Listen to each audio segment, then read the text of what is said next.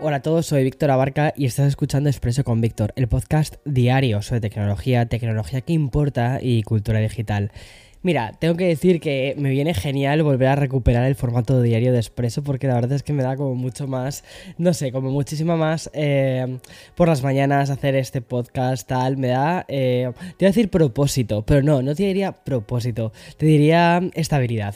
O sea, el hecho de decir todos los días, ok, empezamos con esto, eso, eso es algo que me gusta. Y además que hoy hay bastantes noticias tecnológicas, entre ellas de compañías tan grandes como Meta, así que allá vamos.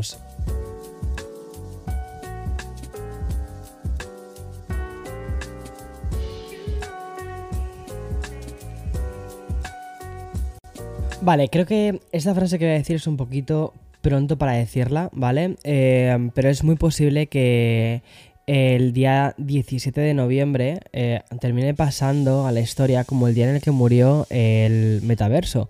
¿Y por qué digo esto? Porque ese es el día en el que Mark Zuckerberg tuvo una reunión con empleados estratégicos de Meta y en esa reunión Zuckerberg eh, cambió bastante el rumbo de su compañía. De repente el futuro económico puede que pase por las aplicaciones de mensajería. Te explico.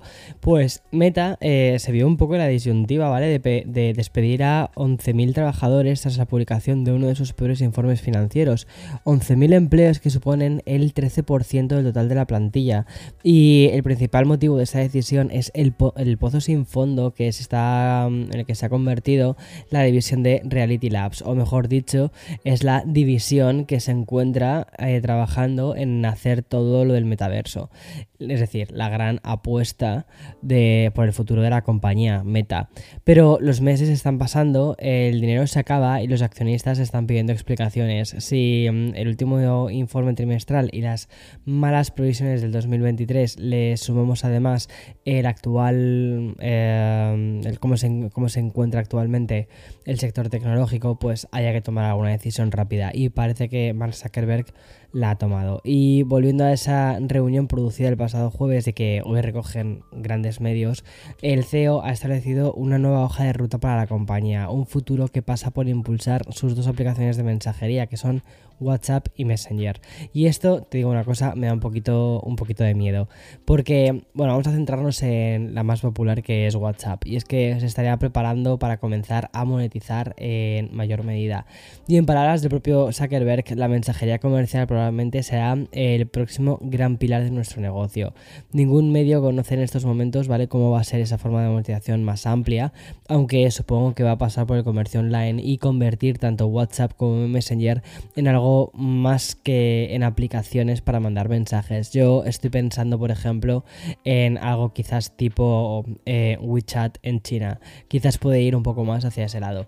Y como ya te dije en el episodio de ayer, la semana está muy marcada por el Black Friday. Mañana, de hecho, se celebra en Estados Unidos el Día de Acción de Gracias, que es una festividad que ha generado realmente una serie de jornadas de descuentos y ofertas. Y la mejor manera de adelantar también, podríamos decir, la, eh, las compras navideñas o incluso complementarlas. Y por todo esto hay menos noticias y la industria tecnológica pues básicamente se está dedicando únicamente a lanzar descuentos y ofertas. Pero te voy a decir una cosa, si estabas pensando en, Víctor, ¿has hecho alguna oferta para tu curso de creadores? Bueno, pues sí, he hecho una oferta no tan tan grande como eh, hicimos inicialmente cuando lanzamos el curso, porque esa estaba más orientada a la parte de comunidad, pero hemos hecho un descuento bastante interesante, la verdad.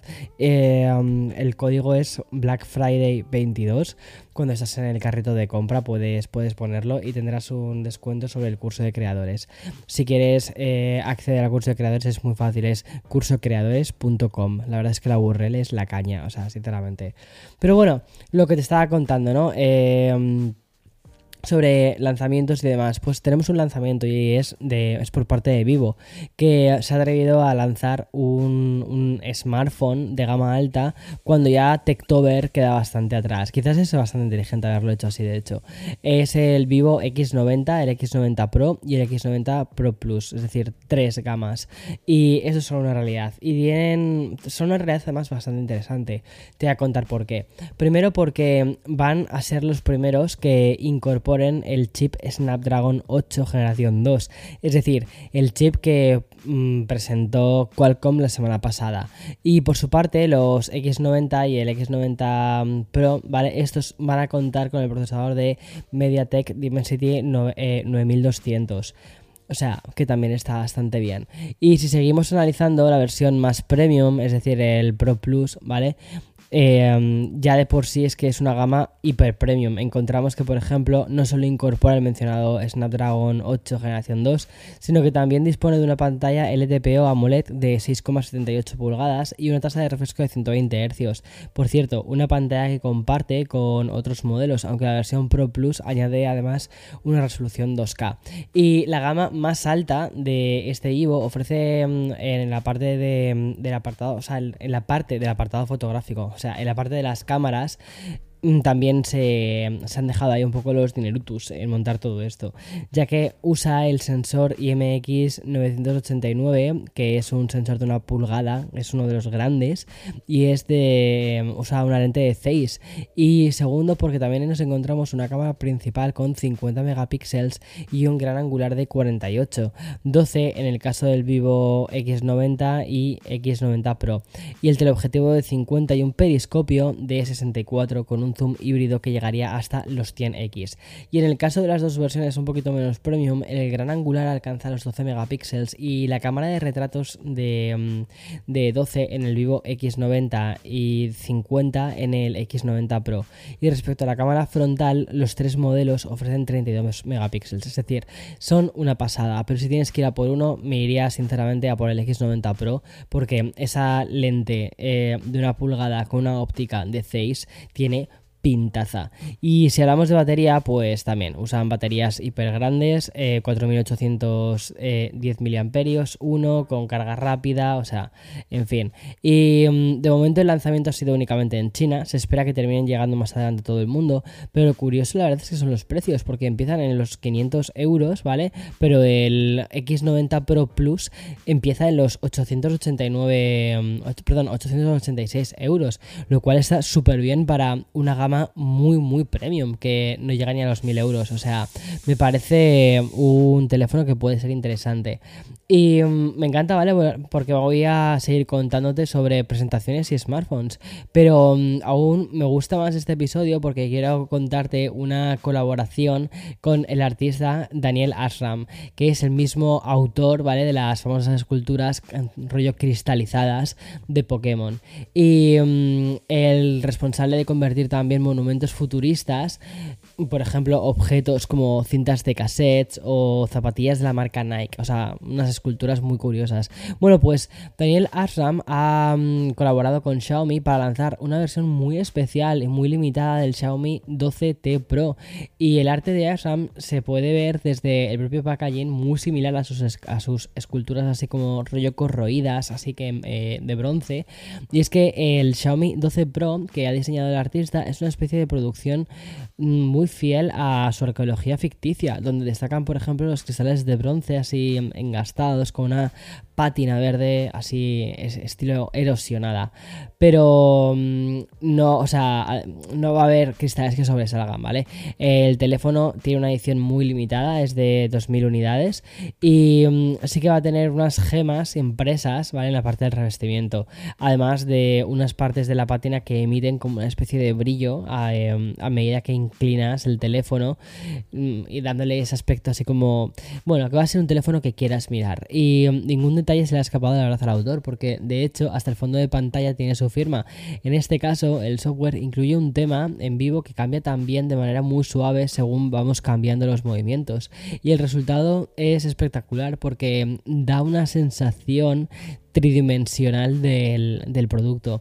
Y por cierto, más allá de este espectacular diseño que ha lanzado Daniel Ashram del Xiaomi 12, del 12T, eh, este ofrece un procesador Snapdragon 8 Plus generación 1 de Qualcomm, 12 GB de almacenamiento interno, o sea, de, perdón, de almacenamiento de RAM, 256 de almacenamiento y una cámara principal de 200 megapíxeles. Y respecto a la batería, son 5000 mAh y Xiaomi garantiza una carga rápida de 19 minutos. Esta obra de arte, ¿vale? Como te puedes imaginar, no va a ser fácil de conseguir y no por su precio, porque el precio se queda en los 899 euros, que está muy bien, sino por la disponibilidad, porque como te decía, únicamente hay 2.000 unidades y mm, solo van a estar disponibles en Europa, pero a partir del día 16 de diciembre. O sea que si estás pensando en hacerte con uno, más vale que te des unos cuantos codazos con eh, los coleccionistas. Y bien, tras celebrar estos lanzamientos de smartphones, pues toca ponerse un poquito serio. Y es que hemos conocido a través del mismísimo presidente de la Comisión Europea que la Unión Europea está investigando la aplicación china TikTok. Y al parecer hay varias investigaciones en curso sobre esta aplicación y los motivos no son otros que los mismos que los que ya está siendo estudiada esta aplicación en Estados Unidos, que es la transferencia de los datos de ciudadanos de la Unión Europea a China. Y también están relacionados con el tipo de publicidad que consumen los usuarios menores de edad. Y bien, en Expreso con Víctor ya he ido hablando algunas veces, dando algunas pinceladas sobre la polémica ¿no? que está englobando todo lo que tiene que ver con TikTok.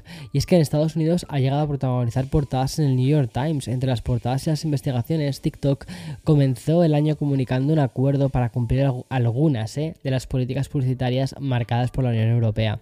Pero mientras tanto, en Estados Unidos siguen los informes que están denunciando a la compañía matriz que es ByteDance a través de TikTok y mm, están diciendo que a través de esta aplicación se han hecho rastreos de la ubicación de ciertos ciudadanos estadounidenses. Y lo mejor es que ByteDance ha dicho, sí, lo hemos hecho. O sea, ha sido en plan de, sí, sí, o sea, hemos rastreado eh, usuarios individuales, pero nunca han sido eh, políticos. O sea, entonces o sea, está siendo todo un poco como raro, ¿vale? Vamos a ver en cómo, cómo termina evolucionando todo esto. Pero mm, puede ser que el futuro de la aplicación no pinte demasiado bien, sobre todo si se empiezan a poner medidas muy restrictivas de la aplicación en Estados Unidos y medidas en Europa. Yo creo que al final lo que va a suceder es que el resto del mundo también va a copiar y va a caer eh, la aplicación. Pero bueno, eh, es que esta aplicación, o sea, eh, yo estoy usando TikTok, básicamente lo uso para postear contenido sobre tecnología en la aplicación así contenido rápido. Pero creo que eh, como siga este paso, mm, sí que se puede llevar un, un este de chaval aplicación, ¿eh? Pero bueno, en fin, eh, veamos cómo evoluciona todo esto. Veamos. Y sin nada más que contarte, pues mañana, como siempre, más y mejor. Chao, chao, chao.